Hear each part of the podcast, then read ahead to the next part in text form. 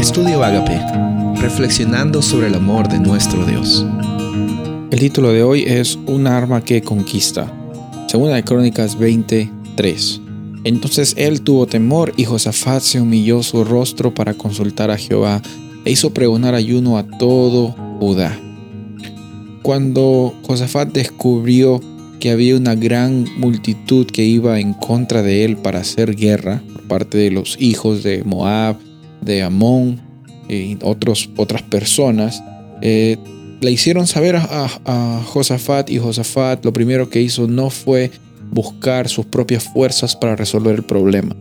Y ahí es donde muchos de nosotros algún momento hemos caído en la trampa de, en la trampa de pensar que nuestras propias fuerzas primero tienen que solucionar los problemas inmediatos y después cuando ya no tengamos fuerzas vamos a Dios.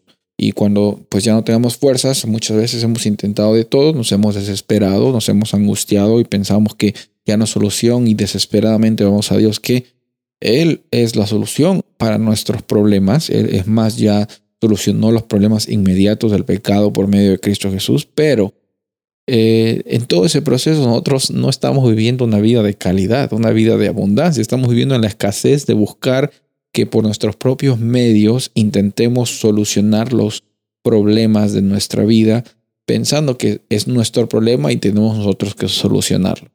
Igual de otras personas, queremos solucionar los problemas de otras personas, seres queridos, queremos solucionar rápido los problemas de salud o económicos que un ser querido tenga y rápidamente nos desesperamos, juntamos, reaccionamos, vivimos una vida de reacción, eh, no, no es una vida de oración, de confianza o de pasión en, Cristo Jesús, sino es una vida de reacción, eh, reaccionando a las circunstancias que nos pasen.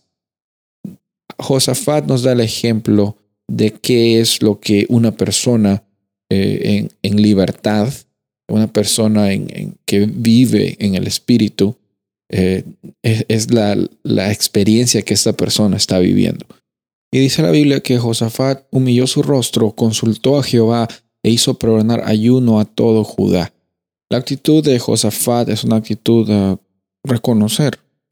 No se trata nuestra vida de solucionar problemas con nuestras fuerzas, sino ya teniendo al Dios que nos ama, que nos llama a sus hijos, que nos llama a vivir en parte de este pacto, pacto eterno, que nos protege, que sabe lo que es lo mejor para nosotros. En esa realidad vamos a Él. Hoy día te animo que sin importar las circunstancias en que vivas, ve a Dios, cuéntale de tus victorias, cuéntale de tus desafíos, cuéntale de algunas derrotas que has tenido. Él va a estar contigo en cada momento. Y lo pones a Él como centro de tu, de tu vida, Él va a obrar, nunca te va a abandonar. Soy el pastor Rubén Casabona y deseo que tengas un día bendecido.